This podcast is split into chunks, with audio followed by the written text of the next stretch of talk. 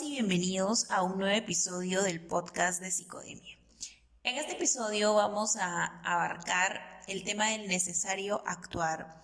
¿Qué puede hacer el Estado en materia de salud mental en tiempos de pandemia, en tiempos de COVID-19? ¿Cómo abarcar esta problemática que nace eh, gracias a las medidas tomadas eh, para prevenir el COVID-19, tales como el confinamiento?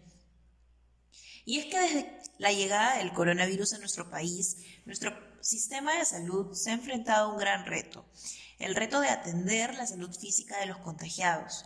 Se ha hecho de todo, se han abierto plazas para médicos especialistas, se han implementado camas y ventiladores, armado hospitales de campaña, todo esto en pro de dar batalla a un virus que no perdona, a un enemigo silencioso que nos ha hecho cambiar nuestra manera de vivir. Sin embargo, al igual de silencioso que el COVID, son los problemas de salud mental que trae consigo estar viviendo una pandemia. Problemas que comprometen la psicología de todos los peruanos y que sin duda deberían ser prioridad en la agenda del sector salud de cara al bicentenario.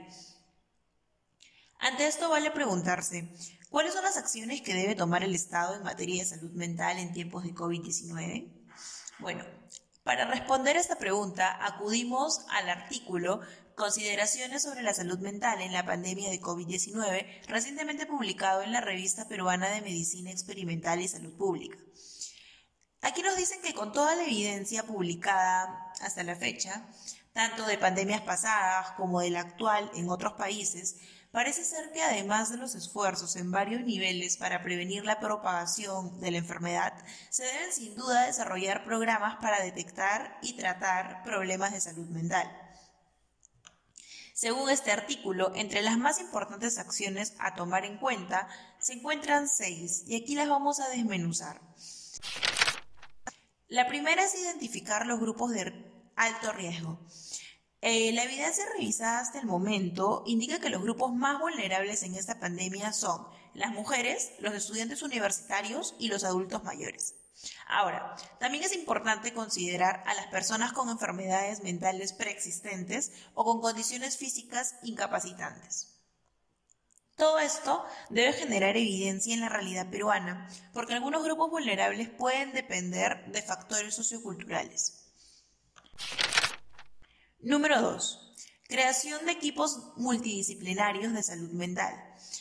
El artículo propone que tanto a nivel regional como nacional se deban crear equipos que incluyan la participación de trabajadores de salud mental. Estos deben ser los encargados de educar sobre las consecuencias psicológicas más comunes, fomentar conductas mentalmente saludables y empoderar a los pacientes, familiares y prestadores de salud. Asimismo, se deben generar guías e instrucciones de manejo de estos pacientes en los servicios de salud mental. El tercer punto radica en mejorar el tamizaje de comorbilidades psicológicas o psiquiátricas. Esto se refiere a que en realidad en el Perú tenemos un limitado número de profesionales de la salud mental. Es por ello que es esencial que todos los médicos, en en especial eh, aquellos que trabajan en las áreas de emergencia, mejoren sus habilidades para buscar y reconocer síntomas mentales en los pacientes, de manera que estos puedan ser tratados en las primeras fases y por ello su recuperación sea muchísimo más rápida. Para el punto 4 tenemos la intervención psicoterapéutica. El artículo desliza la posibilidad y propone como una solución eficaz el uso de Internet y teléfonos inteligentes para brindar lo que se conoce ahora como consultas virtuales y de esta manera proveer mejores servicios de salud mental durante esta pandemia. Pone como ejemplo que en China la intervención psicoterapéutica en línea es durante las 24 horas del día, todos los días de la semana. En estos programas se incluyen intervenciones como la terapia cognitivo-conductual para tratar la depresión, la ansiedad e el insomnio, que son tan comunes en esta cuarentena y también en la nueva normalidad. Asimismo, se han desarrollado programas de inteligencia artificial que pueden ser de utilidad. Sin embargo, es importante recalcar en este punto que los servicios de consultas de salud mental remotas o consultas virtuales de salud mental no pueden reemplazar los servicios presenciales. Estas consultas eh, solo deben utilizarse como respaldo de emergencia temporal en circunstancias excepcionales como en la actual pandemia.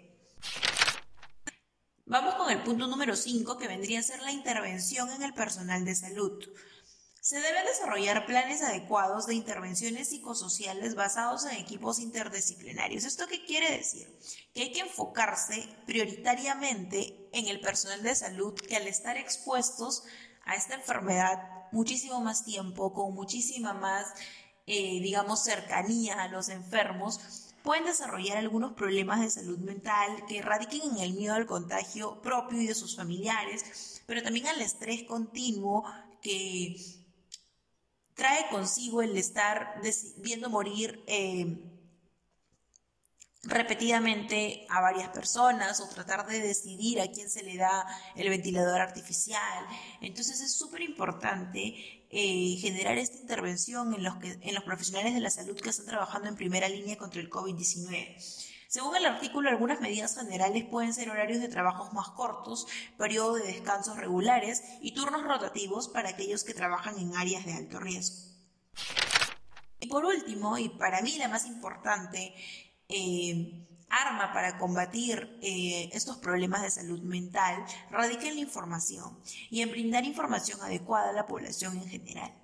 Esta información debe ser actualizada y precisa y debe centrarse eh, en el número de casos recuperados, el tratamiento, cómo va el desarrollo de medicamentos o de las vacunas, el modo de transmisión y así como sobre el número de casos infectados y su ubicación. Yo pienso que las personas, eh, si es que reciben esta información suficiente, veraz, actualizada y precisa, además de que si confían en el gobierno y en las autoridades de salud y en los mecanismos que se están tomando para la prevención de esta enfermedad, se podría reducir en la medida de lo posible la ansiedad y la vulnerabilidad percibida. Esto es este tema de comunicación eficaz y de brindar información adecuada es algo que sin duda se vino haciendo en casi toda la cuarentena por parte del gobierno peruano, se brindaban conferencias casi a diario y para poder mantener actualizada la población acerca de las medidas que se tomaban eh, frente a este enemigo silencioso como es el COVID-19. Entonces, sí, hasta ese punto el Estado ha venido funcionando bien y creo que debería seguir funcionando de esa manera, brindando la información adecuada, acertada eh, sincerándose en el número de muertes, lo que hemos visto últimamente, un sinceramiento del Ministerio de Salud a través de su de su jefa de cartera, Pilar Macetti, diciendo de que sí, hay un subregistro, eh, pero que están haciendo lo posible por sincerar las cifras, eso es súper importante.